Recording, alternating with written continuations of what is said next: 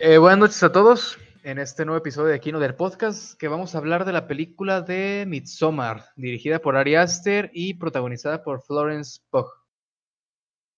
¿Qué te parece? Y empiezas a hablar tú de la película, Ramiro. Ah, sí. Muy bien hecha. Este, no, no, no, esta, yo creo que era, no sé tú, pero era de las que más esperaba yo del año. Aunque a mí casi no me gustó la película anterior de Ari Aster, que fue Hereditary, ¿cómo se llamó aquí? El, el legado del diablo, creo. El legado del diablo. Este, a mí casi no me gustó esa, y creo que va a salir las comparaciones de por qué. Pero, Sí. pues, este, respectivamente a esta, este, me gustó mucho. Fue lo que me esperaba y a la vez no, porque siento que como película de terror está malita. No, no, no me dio nada de miedo, o sea, la consideré prácticamente un drama. No sé tú cómo la, cómo la sentiste. Pues, en la cuestión del horror, en general, bueno, en general, mi perspectiva de la película es, como decías, o sea, fuera de las comparaciones un poco como simples, es una buena película, porque creo que se nota más ahora el estilo del director Ari Aster. Es algo que mencioné en una reseña que hice hace poco, en donde digo, creo que está un poco más elaborado lo que tal vez no estaba haciendo en Hereditary, que creo que de ahí viene, por ejemplo, tu perspectiva negativa de esa película. Aquí como que lo pule un poco más. Me gusta que trabaja bien con los actores, sobre todo con la protagonista que es Florence Pugh. Y sobre el uso de la cámara también es creo que es lo mejor de la película. En general, que es en fin de cuentas lo que de lo que se trata la cinematografía. Contar la historia a través de la cámara y creo que es lo que mejor hace en esta película. No tanto en Hereditary porque sí juega un poco más con lo que es el diálogo y aquí no tanto. Aquí sí juega más con lo que está haciendo con la cámara, cómo te cuenta diferentes perspectivas, sobre todo porque tiene algunas secuencias de sueño y, y me gusta por eso, porque es una historia muy simple que te sabe contar de manera distinta gracias a la cámara. Sí, porque de hecho, si le, si la quieres reducir, como dices, a términos simples, pues películas de cultos ya ha habido muchas. Creo que las más famositas es la de The Wicker Man, de la que este tiene un remake muy bueno Nicolas Cage.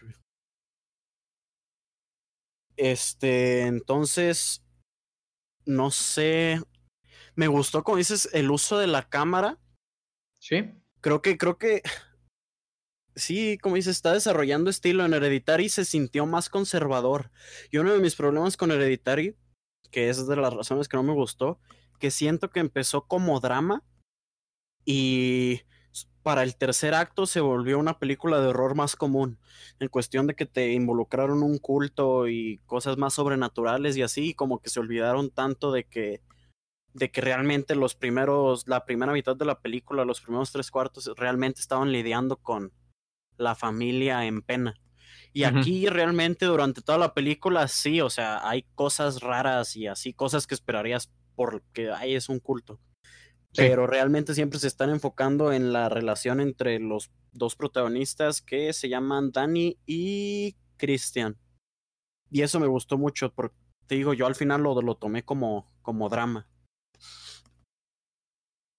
También por eso que dices, o sea, sí, sí cambia un poco también en la, manera en la que aborda el género. Yo sí la considero una película de horror esta, pero no tanto por los mismos motivos que considero una película de horror a este Hereditary. Porque aquí sí es un, juega un poco más con esto que te digo, es un concepto bastante simple, pero lo cuentas de diferente manera. Me recordó mucho a, varias películas, de hecho, pero sobre todo a una que salió hace poco de Eli Roth, de quien hablamos hace poco en el especial de Quentin Tarantino. No sé si la llegaste a ver, se llama una película Green Inferno. Mm, Infierno No, no Verde. la, no la vi. es como una adaptación un poco en homenaje a lo que es la película Holocausto Caníbal de los ochentas. Y es sencillamente es el mismo concepto que aquí. Obviamente, pero ambientado en un país este, de Indochina, pero básicamente lo mismo. Y la película es absurda, es mala, es tediosa y de mal gusto sobre todo. Racista, a más no poder, y aquí no tanto. ¿Por qué? Porque tienes a un buen director manejando el concepto, que es, como te digo, bastante simple, es muy X. Es algo que se ha hecho muchas veces en el cine B, de horror, en otros aspectos, y aquí lo maneja muy bien porque dirige de manera correcta lo que quiere hacer con el género. Juegó un poco más en la cuestión de manejar la tensión. No tanto en el sentido de horror, de te voy a asustar con esto, con lo otro, sino te voy a poner tenso con la situación. Y lo hace perfectamente construyendo un buen personaje que es este, que es interpretado por Florence Pugh desde el principio y llegas al final y no sabes si empatizar con ellos, si, si empatizar sí, y sobre todo porque te produce esa tensión que, que te ayuda a la película que no se sienta tan larga porque son dos horas y media. Sí, de hecho sí, sí está larga y fíjate que de eso sí tengo, es de mis pocas quejas. Siento que está larga y se siente, o sea, no de una manera tediosa, pero sí sientes las, las dos horas y tanto.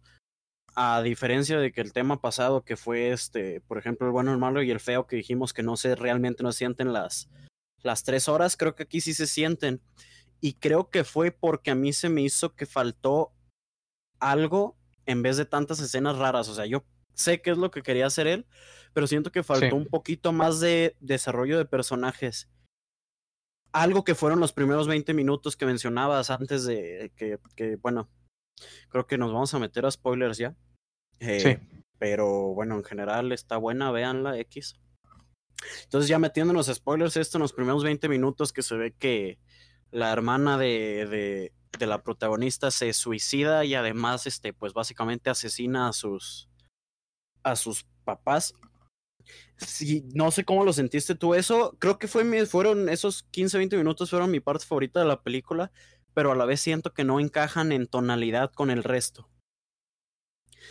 Este, siento que se sienten completamente desconectados de, este, de los, de, del resto de la película. Y no solo por el hecho del culto, me siento que tiene un, un tono más, este, genérico, por así decirlo, porque ya que llegas a estas, cuando van de viaje y todo, ya que están en el avión, este, ya cambian a, el director ya tiene como que una, una, una personalidad más definida. Y en estos primeros 20 minutos, que me, me gustaron mucho, pero siento que eso que tenemos en estos 20 minutos, que es desarrollar a los personajes y te das cuenta que la relación no está, no está ya en un buen lugar, este, y que también este, ella tiene sus problemas, luego acá, no sé, al personaje de Jack Raynor lo, lo están influenciando mucho sus, sus amigos. Sus amigos. Todo eso siento que hizo falta un poquito más estando del lado del culto. Sí. No dejarlo separado, porque te digo, yo, yo lo sentí como completamente otro mundo, esa, esa parte cuando todavía están en... ¿Qué ciudad era? ¿Lo mencionaron? No lo mencionan. pero es Estados Unidos, ¿no? Sí, Estados Unidos. Sí, no sé, no sé a ti qué te pareció eso, que te digo que es de mis pocas quejas. Pues quejas en cuanto... Quejas tal vez sí tengo en, en el sentido de que la película es meramente visual, lo que mencionaba antes. La historia me hubiera gustado que desarrollaran un poco más, porque te presentan bastantes cosas, sobre todo como que, como ya mencionaste, están en una secta en Suecia. Eh, de eso trata la película, van a una, investigación porque dos de ellos son, están haciendo su doctorado en antropología, están investigando una de las tribus suecas del el norte. Y van a la secta porque uno de ellos este, fue miembro de ahí y después descubrimos que pues los llamó ahí para sacrificarlos. Esa es la premisa de la historia. Se ha visto muchas veces en otros, en otro tipo de película. Y no me gustó que presentaban pequeñas cosas, por ejemplo, de lo que vendría siendo como las tradiciones de esta secta y después no ahondan en ellas. Se quedó como que Ari Aster en esa interpretación de que voy a hacer una historia bastante simple y no ahondo tanto en ello. Y en cambio sí me gustó un poco más y creo que también tengo un problema con ello.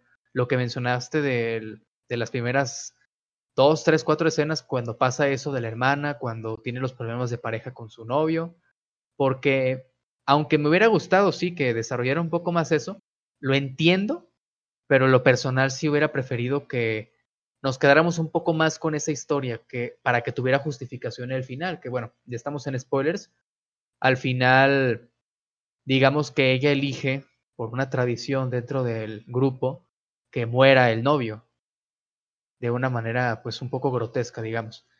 Y como que sí te lo intenta justificar el director al principio con esas escenas, pero no es tan fuerte como para producir el efecto necesario al, al final, que no sé cuál estaba logrando, porque ni siquiera tienes tanta apatía contra el personaje, ni tanto relación como de que ella estuvo obligada a hacerlo, ¿sabes? Como que no sientes ni siquiera ni repulsión ni amor entre los dos. Sí, es que pues siento que al final sí, por lo que se está yendo es por una analogía de, de dejar una relación tóxica, que es que al final, realmente pues al final, este, como dices, quema al novio y los demás protagonistas que, ¿quién más es? Will, Will Poulter, creo que se llama el actor, que es este... Se, se, se, vio en Bandersnatch de Netflix hace poco. Este, todos los, todos los demás ya están muertos. Entonces, como que era representativo al final de que lo queman, como de que, ok, está dejando completamente detrás su vida antigua y se unió a esta, a esta familia. Que eso me gustó porque sí te deja con el, con esa división de que, ok, te medio sientes feliz por ella porque realmente pues se nota que sí le, esta gente, por más loca que esté, sí la quiere, por así decirlo. Creo que se nota en la escena de cuando se ponen todas las mujeres a llorar con ella. Ajá. Que está un poco rara. Me tocó la, la gente de la sala que estaba como de, ok, eh, ¿qué está pasando? creo que toda esa última media hora, toda la gente estuvo así. Entonces, me gustó eso, pero sí, así como dices, les faltó más ahondar mientras estaban en el culto en, la relación, porque realmente no tienen mucha interacción durante, ya que llegan al, al lugar. Sobre todo llega un punto que completamente se separan, que ya ni siquiera comparten este, escenas. Escenas, sí, sí. Pues como que, como que tiene muchas historias en el molde, pienso. Es lo que notaba bastante durante la película. Creo que también por eso dura este, dos horas y tantos. Que aunque no lo sentí tan innecesarias algunas partes, sí hubiera sí creo que hubiera quedado mejor la película si la recorta, en cierto sentido, si la dirige mejor, porque si era como que tenía muchas ideas referente primero a lo que hacía la, la secta que se inventó, a cómo reaccionaban los personajes, a cómo esto, a cómo lo otro, y como que no dirigió tanto. Y el, los últimos 30 minutos se sienten como que cambia el ritmo de la película, como que necesitamos terminar esto que acabamos de presentar, hay que cerrar estas dos horas y vamos a poner esto. Que no es, no, no es tan negativo porque lo mismo pasa en Hereditary, pero sí pienso que son cosas que va a ir puliendo el director. Sí, y de hecho, eso que dices es porque creo que al final, y va eso que dices de que si le estuviera estado mejor que estuviera un poco más corta, como que al final no sabía si contar una historia o solo mostrar escenas impactantes a, a lo loco, básicamente. Sí. digo, al final todas tienen un simbolismo y todo, sí, o sea, no las estoy realmente, no estoy diciendo que me disgustaran, pero sí llega un punto en el que es, en ese último acto que solo se siente como sucesión de escena tras escena de este de que ok, este aquí está este, este cadáver abierto como como mariposa era. Bueno, y ni siquiera era cadáver, este me gustó que este, se veía que uno estaba respirando y te quedas con la duda de si realmente estaba vivo o si era nada más que este tipo estaba el alucinando. Tipo, estaba, estaba alucinando, exacto. De hecho, no sé si, si, notaste que eso fue de mis detalles favoritos y creo que regresa a lo que dijimos de que este Ari Aster es muy bueno manejando todo lo visual. No sé si notaste todos los objetos respirando y caras en los paisajes y que se empiezan a intensificar, sobre todo hasta el final. Conforme avanza la película, de hecho le comentaba este a Luis, que no está con nosotros en el podcast, este, le comentaba cuando, vimos la película que la experiencia de la película es, conforme va evolucionando, a la par de los protagonistas, es como un viaje en ácido. No sé si le sepa mucho a su Ari Aster, pero así se siente el viaje en ácido sobre todo por los pequeños detallitos, que resalta los pequeños detalles y los pone de cierta manera. Eso creo que sí era uno de los este, aspectos más positivos de la película, los que más me gustaban a mí, porque este, lo que hace la película en ese sentido, porque cuando alguien se está aburriendo con lo que está mostrando en pantalla, comienza a fijarse los pequeños detalles. Y este hombre sabe que eso iba a pasar eventualmente con cierto público y por eso puso ese, tipo de cosas, como que siempre te voy a estar dando algo que ver. Sí, este, ¿qué, qué, qué, qué cosas notaste tú? Creo que las más obvias eran en la corona de flores, que las flores estaban este, respirando. Sí, las, las flores, algunas escenas, no sé si te fijaste, pero los árboles, a veces hacía paneos de paisaje, notabas pequeños detalles en los árboles que se movían de cierta manera, que el pasto ondeaba, por ejemplo. Sí, luego creo que la primera vez que se mete en el polvo, que no sé qué era, creo que lo dejaron ambiguo. Este, también se ven los, los árboles este, deformándose en el fondo y todo esto. Eso sí, te digo, o sea, como, como una pintura de Van Gogh. Llegaba a ser a veces este, la manera como hacía los paneos, porque a veces eran o muy obvio cuando se están metiendo, ya estás viendo tú que el protagonista se metió droga, y, en y había otros en donde era una escena completamente alejada de un propósito así, pero lo notabas en el fondo, como que siempre estaba ahí ese sentimiento que al final pega más el decir, hicieron todo como lo hicieron, porque cometen muchos errores los protagonistas, porque estuvieron drogados, porque desde que llegaron ya estaban ahora sí que perdidos dentro de esa secta, o qué fue lo que pasó realmente. Otra cosa que sí me, me, me agradó, yo tengo que mencionar, me gustó que no hubo tanto un descenso gradual a que todo este así como que se derrumbara, sino que desde que llegan te das cuenta que no está bien, porque realmente la primera escena impactante que hay es cuando se suicidan los, unos ancianos que llegan a 72 años, es su tradición y, y se suicidan. Y, o sea, si eso es lo primero que te están mostrando, que sería mucho, o sea, otra película se lo pudo haber guardado. Y aquí me gustó que desde el principio te muestran que, que no está bien, o sea, no es como de que se van dando cuenta que, que no. Exactamente.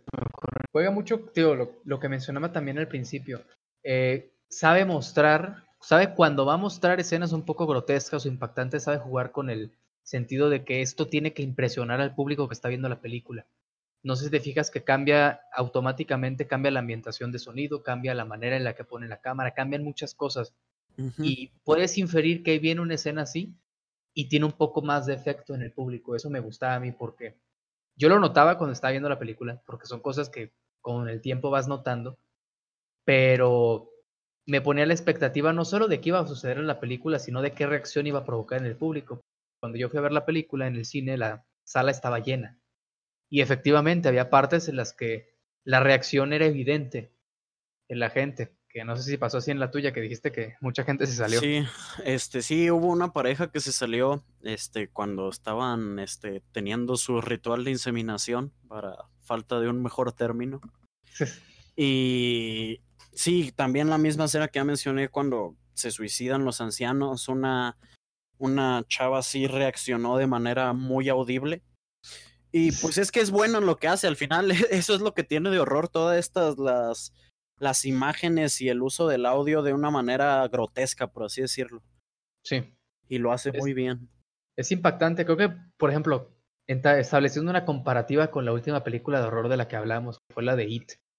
En ese caso, aunque a mí me gustó la película, lo dije, está grabado, sí siento la diferencia en cómo se trata el tema del horror porque en esa película sí es un poco más simple, son las películas que yo llamo como este familiar aceptables, como son hechas para familias, son hechas para un público más estándar, como las películas del conjuro.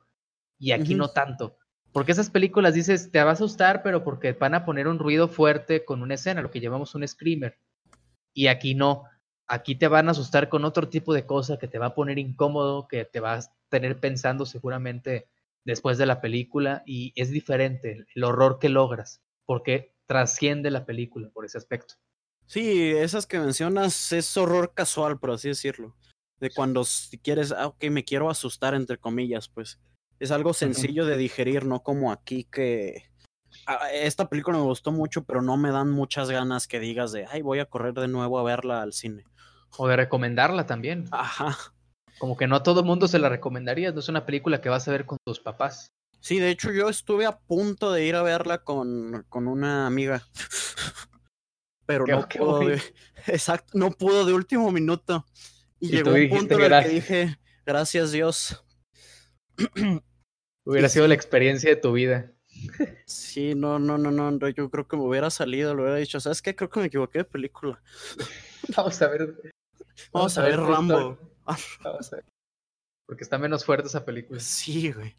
Y a ver, no sé, como conclusión, o para empezar la conclusión, ¿a ti te gustó más esta o, o Hereditary? pues disfruté más Hereditary porque son temas que me interesan. Te digo, no podía dejar de pensar en otras películas cuando estaba viendo esta, la Soma, porque el concepto es muy simple. Lo que te decía, me recordó a la de que dije de Green Inferno, a la de la aldea de M. Night Shyamalan, director favorito del podcast, este, a la de Wickerman y a varias otras, vaya. Pensaba mucho en ello y no me concentraba tanto, como que sí me sacaba un poco de lo que estaba viendo. Y por eso comencé a notar un poco más, por ejemplo, la cinematografía, lo que estaba haciendo con los actores, el manejo de la atención, el diseño de sonido en esta. No hay Oscar para ello, pero creo que sí lo merece en ese aspecto porque era muy bueno. Te digo, me desconcentré un poco de la historia y estaba viendo otros, otras cosas y eso no pasó en Hereditary. Con esa película sí me asusté, esa película la disfruté más y creo que tiene más que ver porque, aunque igual, muchos me van a decir que es un tema igual bastante repetitivo porque son posesiones demoníacas y también sectas y así, pero la disfruté más en general. Creo que está mejor realizada como película esta, la de Midsommar, pero en lo personal me gusta más la otra y también es una que recomendaría más ampliamente como que al público. Sí, creo que está un poquito más accesible, pero poquito. Creo que al final cae en lo mismo de que, que recomiendo esto o le digo mejor ve a ver it. Exactamente. Ah, bueno, yo dije que ya, yo ya dije que casi no me gustó Hereditary, entonces yo eh, obviamente prefería esta. Pero eso que dices del sonido también, estoy de acuerdo. Y de hecho, sí espero que la, la nominen a mezcla, lo dudo porque la verdad, este, la academia parece que odia las películas de, de horror. De terror, de hecho, pues no, Hereditary no tuvo ninguna nominación que me sorprendió. Yo creo que, ¿cómo se llama la actriz? Tony Collette sí se merecía nominación, a, nominación. a, mejor actriz siempre desprecian a las de horror y no, a las otras. Sí, y esta creo que sí se merece la mezcla de sonido, porque también lo que pasaba es que cuando estaban en sus trips no había nada de sonido de ambiente, no había nada de score. Pero escuchabas algo. Ajá, y entonces cuando alguien llegaba y les hablaba o pasaba algo, de, de repente pegaba todo el sonido de nuevo, o sea, como que el personaje reacciona junto con la, la película. Y ese tipo de cosas, ese tipo de detalles me gustaron mucho. Y la banda sonora, no sé si la escuchaste, no salió tanto, pero al principio también era un poco notoria, como un poco onírica, es la palabra. Y sí me gustó bastante en, ese aspecto, la película. Creo que lo mejor de la banda sonora es la final, o sea, toda la última secuencia me, me impresionó, o sea, la verdad creo que ha sido de mis, de mis finales favoritos de, de películas del año. Estuvo la, con la canción y con lo que estaba pasando y si le aplicabas este los temas de la película, esto de que, hoy que están hablando de relaciones y tal. me estuvo, estuvo, como catártica, por así decirlo. Sí, es bastante fuerte el, el, final por ello, que no, no quiero spoilear como tal, pero vale la pena. igual no la recomendaría a todo mundo, pero sí recomendaría que, que la fueran a vivir como una experiencia, como que esto es a lo que se refiere mucha gente cuando dice el cine de horror nuevo. Vaya. Sí, bueno, no se parece mucho en temas y así, pero es un tipo Rosemary's Baby en cuestión de que es un poquito más artística. Y va a ser más recordada que como ya habías mencionado, que El Conjuro y todo ese tipo de, de películas. De películas. Y yo igual, pues no, no la recomiendo a todos. Creo que la recomendaría si te gustó Hereditary o aunque no te haya gustado tanto como a mí, mientras estés consciente de lo que vas a, a, a, ver, porque no, no es fácil de, de digerir. Creo que sobre todo si no tienes el estómago o más bien si tienes, ajá, si tienes el estómago blandito, no, no la vas a soportar por lo visceral que. Ajá, es, visceral en, este, en, el sentido de que pasa, puedes esperar sexo que va a ser incómodo, o sea, vas a tener relaciones sexuales en la película que son un poco incómodas, como no es lo, lo típico, porque es este sectario, por lo que están mostrando, por la tribu esa rara que están poniendo en la película, y escenas grotescas de asesinato, de suicidio también. Creo que es lo, como la advertencia más fuerte que puedo dar, no es como en otras películas.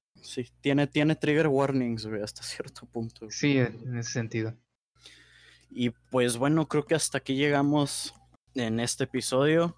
Eh, Espero que hayan disfrutado el Kinoder Podcast con Ramiro. Y yo soy Javier. Y, y no hay nadie más, güey. Siempre hemos sido dos, güey. Este, creo que el siguiente episodio vamos a hablar de no, lo que esperamos de, de, de Cook. Digo, De de, de película de- Joker. De Taxi Driver 2019. Sí, este, no sé si han escuchado que va a salir el remake de Taxi Driver, nada más que Martin Scorsese no estuvo disponible para, para dirigirlo. Y dijeron, vamos pues a vamos, a... al tipo de qué pasé ayer le vamos a hablar para que haga la película. Sí, se nota que le queda ese estilo. Pero bueno, entonces este nos vemos en el próximo podcast.